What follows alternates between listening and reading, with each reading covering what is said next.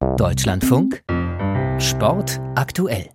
Am Weltfrauentag lohnt es sich auch im Sport genauer hinzuschauen. Wie werden Frauen 2023 behandelt? Zum Beispiel von ihren Sportverbänden. Beim Weltfußballverband stehen Frauenrechte nach wie vor hinten an, kommentiert unsere Autorin Tamara Keller und dafür nennt sie konkrete Beispiele.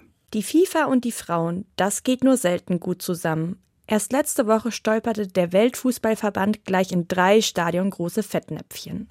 Topmodel Adriana Lima ist die neue FIFA-Fanbotschafterin und damit auch das Gesicht der Fußball-WM im Sommer in Australien und Neuseeland. Immer noch hängen ihr ihre früher geäußerten Ansichten wie Abtreibung ist ein Verbrechen oder Sex ist etwas für nach der Hochzeit nach. Diese Zitate sind zwar nicht mehr aktuell, beteuert ihr Sprecher, aber die WM-Gastgeber hätten sich eher eine Botschafterin gewünscht, die für Traumpässe und Taktik steht und nicht für Traummaße. Ebenso ein Schlag ins Gesicht waren die Konsequenzen nach dem Rücktritt des französischen Fußballpräsidenten.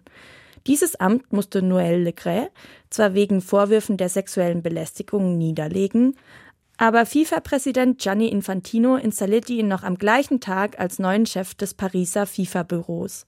Und das, obwohl gegen Le Gray weiterhin wegen der Vorwürfe ermittelt wird.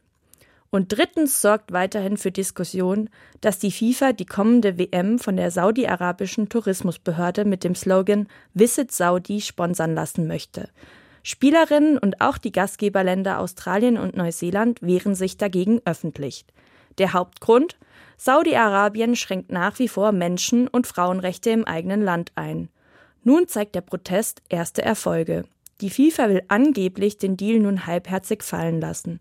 Als Sponsor bleibt Saudi-Arabien wohl, nur die Tourismusbehörde soll außen vor gelassen werden. Die Signale, die diese Aktionen senden, sind klar. Frauenrechte stehen bei der FIFA immer noch hinten an. Dabei mangelt es ja nicht gerade an Ideen und Möglichkeiten, die WM adäquat zu behandeln und zu bewerben.